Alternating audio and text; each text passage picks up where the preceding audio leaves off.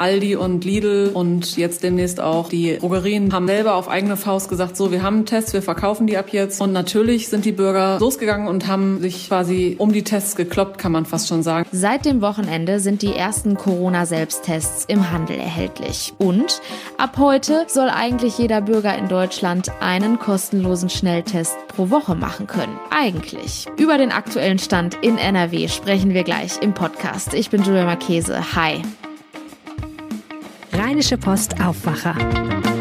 News aus NRW und dem Rest der Welt. Eigentlich soll ab heute jeder Bürger jede Woche einen kostenlosen Schnelltest machen können. Testungen sollen dann in Apotheken, Testzentren und bei Hausärzten möglich sein. Bei uns in NRW hapert es aber noch an der Umsetzung. Über den aktuellen Stand spreche ich jetzt mit unserer Autorin Julia Radke. Hallo. Hi. Wie sieht das aus? Können wir uns in NRW ab sofort testen lassen? Ja, schön wär's. Ich muss die Hoffnung leider dämpfen an alle Bürger in NRW, die ja, sich gerne jetzt heute oder morgen direkt testen lassen wollen würden. Kostenlos, so wie es der Bund versprochen hatte oder beziehungsweise festgelegt hatte bei der letzten Ministerpräsidentenkonferenz am vergangenen Mittwoch. Was sind denn die Knackpunkte? Was muss noch geklärt werden? Offensichtlich so einiges. Also feststeht, dass der Bund die Tests zur Verfügung stellt und auch bezahlt. Und die Organisation und die Umsetzung ist Ländersache. Das heißt, NRW muss jetzt gucken, wie regle ich das? Welche Städten lasse ich zum Testen zu, welche beauftrage ich. Und das geht nochmal runter von Landesebene auf die Ebene der Kreise und Städte. Die müssen selber schauen, wie sie das organisieren und wen sie beauftragen. Es gab ja jetzt am Wochenende einen ja, sogenannten Run auf Selbsttests bei Aldi und Lidl. Wird das bei Schnelltests so ähnlich ausfallen? Ja, das eine bedingt das andere. Also dadurch, dass eigentlich am Freitag schon ein bisschen anklang auf der PK von Spahn, dass es ähm, ja sich alles noch ein bisschen rauszögert mit den kostenlosen Tests bei Ärzten und Apotheken ähm, ja, haben Aldi und Lidl und jetzt demnächst auch äh, die ähm, Drogerien DM und Rossmann quasi selber auf eigene Faust gesagt, so, wir haben einen Test, wir verkaufen die ab jetzt, hier können Sie die erwerben. Und natürlich sind die Bürger, ähm, die jetzt sich demnächst mal privat treffen wollen oder ähm, Termine wahrnehmen wollen, Shopping, Gesichtsbehandlung, wo man alles Tests braucht, ähm, sind jetzt losgegangen und haben quasi sich um die Tests gekloppt, kann man fast schon sagen. Also wir hatten ja selber berichtet, bei all die lange Schlangen im Online-Shop von Lidl, ähm, Server zusammengebrochen, ausverkauft. Ja, so ist es. Ähm, die Bürger wollen diese Schnelltests, ähm, auch die für zu Hause sind eine Option und die werden ausgeschöpft. In Testzentren und bei Hausärzten konnte man die Schnelltests ja auch schon machen. Wie würde das Ganze denn in Apotheken aussehen? Ja, das ist noch eine Frage, die nicht ganz geklärt ist. Also äh, feststeht, dass man sich ja schon seit Dezember, das ging ja so um Weihnachten los, ähm, testen lassen kann auf eigene Kosten. Also man macht einen Termin und kann sich gegen eine Bezahlung testen lassen, was ähm, jetzt noch keine hundertprozentige Sicherheit ergibt. Und das Ganze soll ja kostenlos sein jetzt und die Städte und Kreise müssen die Apotheken aber aktiv beauftragen damit. Das ist also Sache jeder einzelnen Stadt, ob sie sagen, wir binden die Apotheken mit ein und dann ähm, müssen natürlich äh, irgendwie Kapazitäten und Logistikwege gefunden werden. Das heißt, Apotheken müssen Platz haben. Die müssen ähm, quasi eine Ecke haben, wo man die Tests durchführt. Also die müssen ja vom geschulten medizinischen Personal äh, durchgeführt werden. Da kann jetzt nicht selber sich das Stäbchen in die Nase hauen. Da gibt es Überlegungen, ob man, wenn es keinen Platz gibt, auch so Zelte vor die Apotheken stellt, ähm, hat mir der Chef des Apothekerverbands Nordrhein ähm, erzählt. Das äh, stelle ich mir lustig vor und bin gespannt, ob das in den Städten überhaupt äh, so möglich ist auf der Straße. Und ähm, gegebenenfalls wollen die sich auch Räumlichkeiten anmieten, was weiß ich, wenn nebenbei eine Praxis ist oder ein, einfach ein Geschäft, ähm, ob man da die Tests durchführt, das ist alles noch ähm, offen und das müssen die Apotheken gegebenenfalls jetzt selber in den nächsten Tagen schauen. Wann wird das Ganze denn so richtig anlaufen? Also wann ist es möglich, dass ich meinen wöchentlichen Corona-Schnelltest machen kann? Also wichtig ist, dass sowohl die Apotheken als auch die Hausärzte warnen, jetzt loszurennen. Also bitte nicht liebe Bürger, bitte nicht zur Apotheke Ihres Vertrauens rennen und sich anstellen wollen für einen Schnelltest. Genauso wie bitte nicht in den Hausarztpraxen jetzt anrufen und einen Termin machen zum Schnelltest. Das wird nicht möglich sein. Erstmal müssen Sie die neue Testverordnung abwarten, die ähm, vom Bund kommt. Dann muss sie im Land umgesetzt werden und so weiter und so fort. Das heißt, die Ärzte sagen, In den Praxen wird das frühestens ab nächsten Montag, ab dem 15. realistisch sein, dass das dann anläuft.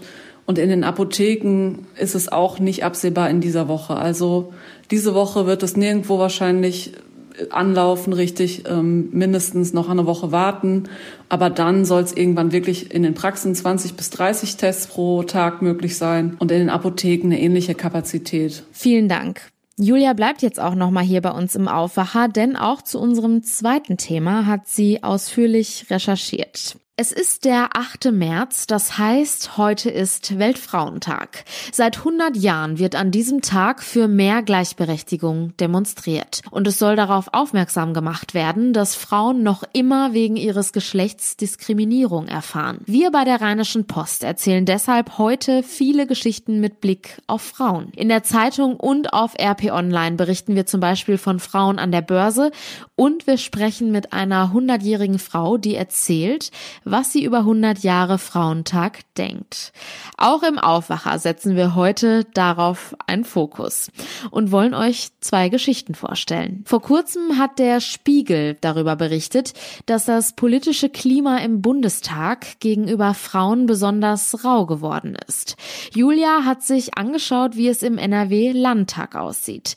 Sie hat alle 55 weiblichen Abgeordneten gefragt, ob und wie sie Sexismus als Berufspolitikerin Politikerinnen in Düsseldorf erleben. Julia, zunächst zur Einordnung. Wie viele Politikerinnen haben sich zurückgemeldet? Also von den, von allen 55, die für uns im Landtag sitzen in NRW, haben sich 32 zurückgemeldet. Das war jetzt auch nicht so, dass sie nur eine Stunde Zeit hatten oder so. Also es war schon ähm, eine Woche und mit der Bitte, wenn sie es nicht schaffen, sich auch kurz zurückzumelden. Also es gab ausreichend Zeit, genau. Welches Bild zeichnet sich anhand deiner Umfrage ab? Also inwiefern erfahren die Landtagspolitikerinnen Sexismus in ihrem Beruf? Also es ist zwiegespalten. Knapp die Hälfte hat gesagt, habe ich noch nie erlebt. Ist überhaupt gar kein Thema. Ähm, weder bei mir noch bei anderen jemals mitbekommen. Und ähm, ja, eine große Hälfte hat aber doch äh, beschrieben, dass sie das durchaus mitkriegen. Ähm, da fragt man sich auch, sitzen sie eigentlich alle im gleichen Plenum? Weil viele dann berichten, dass äh, allgemein der grundsätzlich der Geräuschpegel lauter ist, wenn Frauen am Rednerpult stehen. Und das müsste ja eigentlich, ähm, ja, das hängt dann an der eigenen Sensibilität, ob man es jetzt so wahrnimmt oder ob man das irgendwie ausblendet. Aber dadurch, dass das ähm, gut ein Dutzend so zurückmelden, dass der Geräuschpegel einfach lauter ist und dass das schon als frauenfeindlich wahrgenommen wird, ähm, ja, gehe ich davon aus, dass es auch so ist. Und wir wissen auch als Pressevertreter ja, sind wir auch oft selber vor Ort und können das bestätigen. Einige der Politikerinnen haben dir auch ausführlich geantwortet. Kannst du uns einmal ein Beispiel nennen, was sie konkret erlebt haben?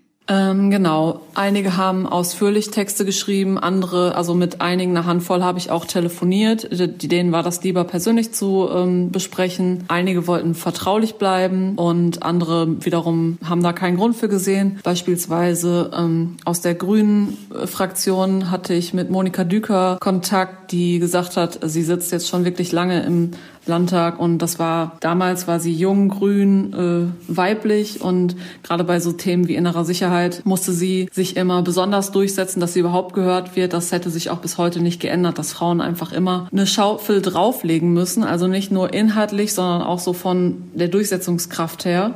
Und ihre jüngere Kollegin Verena Schäffer, die ist ähm, jetzt ähnlich alt wie ich, äh, 34 ist sie jetzt, sitzt auch schon seit über zehn Jahren im Landtag und ähm, natürlich als so junge Frau kann sie da auch noch ein Lied von singen. Ja, sie wird häufiger Zicke genannt und ähm, im Innenausschuss wurde die Arbeit ihr sehr erschwert. Also sie erlebt das auch als ja, schwer, sich durchsetzen zu können als jüngere Frau. Welchen Eindruck hast du nach deiner Recherche? Ich glaube, das ist eine Frage von der eigenen Wahrnehmung und wie sensibel man für diese Themen überhaupt ist. Also es gibt vielleicht Frauen, die ja da nicht so einen Sensor für haben, für so subtilen Sexismus. Es ist nicht immer das Angrapschen, es ist auch nicht immer die Beleidigung oder das Hinterherzischen von irgendwelchen Kommentaren. Es sind auch manchmal einfach Posten, die sich äh, männliche Kollegen schnappen oder wo Frauen gar nicht diskutiert werden, obwohl sie fachlich genauso geeignet sind, bei Positionen in Ausschüssen, wo immer davon ausgegangen wird, äh, pff, ja, soll sie sich halt melden, so ungefähr. Und ähm, die muss sich halt quasi selber ins Spiel bringen. Männer sind da immer erste Wahl, also oft. So kommt es mir vor oder so wurde es mir von vielen berichtet. Und so, so krasse Fälle, wo es mal Beleidigungen gab im Plenum, das sind eher die Ausnahmen, die so deutlich rüberkommen. Vielen herzlichen Dank. Bitteschön. Am Weltfrauentag gibt es natürlich auch viele Aktionen in NRW und ganz Deutschland. In Aachen etwa widmet sich eine Ausstellung der Gewalt gegen Frauen. Was ich anhatte, heißt sie. In einem Schaufenster werden Outfits gezeigt, die Frauen anhatten, als sie vergewaltigt wurden. Meine Kollegin Claudia Hauser hat sich die Aktion mal angesehen. Claudia, was ist in der Ausstellung genau zu sehen? Also zu sehen sind zwölf Frauenoutfits, zum Beispiel ein Dirndl mit Turnschuhen, dann eine Jeans, ein Nachthemd, auch ein Kindersommerkleid ist zu sehen, ein schwarzer Rock mit einer weinroten Bluse und flachen schwarzen Schuhen. Ganz normale Outfits also. Wessen Geschichten werden denn in der Ausstellung erzählt? Die Kleidungsstücke gehören Frauen, die Opfer sexualisierter Gewalt geworden sind. Also zum Beispiel gibt's Angela, die nach einer Feier mit Kollegen, das war eine Betriebsweihnachtsfeier, von einem Kollegen vergewaltigt wurde. Und es gibt die Frau Ruth, die als Kind jahrelang von ihrem Stiefvater missbraucht wurde. Die hat der Ausstellung ein Blumenkleid überlassen, das sie als Sechsjährige oft anhatte. Und es gibt aber auch das Nachthemd einer über 80 Jahre alten Frau, die im Pflegeheim vergewaltigt wurde. Warum genau werden Kleidungsstücke gezeigt? Die Ausstellungsmacher wollen zeigen damit, dass eine Frau nicht vergewaltigt wird, weil sie einen Minirock trägt, also dass sie insgesamt keine Mitschuld hat, wenn ihr so ein Verbrechen passiert. Also sei es durch ihr Aussehen, ihr Verhalten oder eben ihre Kleidung. Es ist halt oft so, dass Frauen nach einer Vergewaltigung gefragt werden, was sie anhatten, auch von der Polizei, einfach auch um alle Details zu haben. Und das empfinden Frauen oft als, ob man ihnen eine Mitschuld zuweisen will. Und das, darauf will die Ausstellung eben eingehen. Eine wichtige Botschaft also. Die Schuld liegt nicht beim Opfer. Wer steht denn hinter dieser Aktion? Das ist eine Kölner Autorin. Beatrix Wilmes heißt die. Die hatte die Idee zu der Ausstellung und die wurde unterstützt von einer Düsseldorfer Studentin. Selina Dollner heißt die. Die hat ihre Bachelorarbeit zu dem Thema verfasst. Und die beiden haben eben einen Aufruf gestartet in sozialen Medien und daraufhin haben sich mehr als 50 Frauen gemeldet die alle ihre Geschichte erzählen wollten für die Ausstellung. Es sind also sehr viele Frauen, die den Mut hatten, über ihr Trauma zu sprechen. Und daraus wurden die zwölf ausgewählt, deren Kleidung in der Ausstellung zu sehen ist? Genau. Und man kann die Geschichten eben lesen. Es ist eine Schaufensterausstellung, in dem man einen QR-Code abliest mit dem Handy und dann kann man eben die einzelnen Langfassungen der Lebensgeschichten lesen. Und es gibt auch Kurzfassungen, die direkt neben den Kleidern hängen. Jetzt zum Schluss nochmal die Frage, wann und wo ist die Ausstellung zu sehen?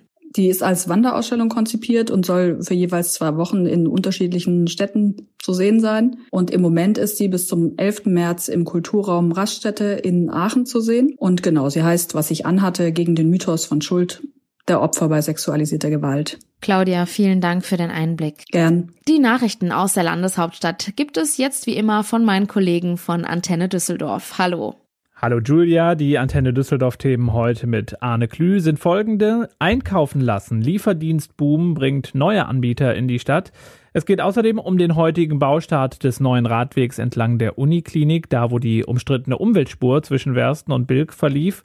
Und wir schauen auf die verbesserte Tabellenlage der Fortuna nach dem Sieg gegen Nürnberg. Der Markt an Lebensmittellieferdiensten in Düsseldorf wächst. Aktuell gehen zwei weitere Anbieter an den Start, die vor allem mit einer schnellen Lieferung punkten wollen. Antenne Düsseldorf-Reporter Dennis Grollmann hat die Details. Neben den etablierten Anbietern wie Rewe, Picknick oder Edeka gibt es auch immer mehr Start-ups. Gorillas und Flink, das sind die beiden neuen Namen in unserer Stadt. Gorillas ist bereits in Berlin mit dem Versprechen einer Lebensmittellieferung in zehn Minuten an den Start gegangen. Sie starten in ein paar Tagen zunächst in Unterbilk und Friedrichstadt. Dieses Expresskonzept bietet auch Flink, allerdings in deutlich mehr Stadtteilen. Seit letztem Herbst ist der Bringdienst die gute Tüte mit regionalen und saisonalen Angeboten mit dabei. Radfahrer sollen in Zukunft komfortabler zwischen Wersten und der Innenstadt unterwegs sein können. Dort baut die Stadt ab heute entlang der ehemaligen Umweltspur an der Witzelstraße einen neuen Radweg. Und zwar genau auf Höhe der Uniklinik. Dieses 400 Meter lange Teilstück war bisher für Radfahrer ungeeignet, sagt ein Stadtsprecher. Bis Ende des Monats soll der neue Radweg fertig sein. Er wird drei Meter breit sein. Wir können ihn dann in beide Richtungen nutzen. Daneben wird es zusätzlich einen neuen Gehweg und Laternen geben. Die Parkplätze an dieser Stelle fallen weg. Insgesamt kostet der neue Radweg rund 450.000 Euro. Die Düsseldorfer Fortuna hat in der zweiten Fußball-Bundesliga in die Erfolgsspur zurückgefunden. Im Heimspiel gegen Nürnberg konnte das Team gestern einen 3 zu 1 Sieg feiern. Hoffmann und Sobotka waren Fortunas Torschützen. Der letzte Treffer prallte von einem Pfostenschuss von Hennings gegen einen Nürnberger und von dort ins Tor. In der Tabelle bleibt die Fortuna zwar auf Platz 7, der Rückstand auf Platz 3 beträgt aber nur noch vier Punkte. Am Samstag geht es auswärts in Sandhausen weiter. Soweit die Antenne Düsseldorf Nachrichten, immer zur vollen und zur halben Stunde aktuell im Radio und rund um die Uhr online auf antennedüsseldorf.de. Damit zurück zu dir, Julia. Vielen Dank. Und das sind die Meldungen, die heute außerdem noch wichtig sind. Ab heute gelten die neuen Lockerungen der Corona-Maßnahmen.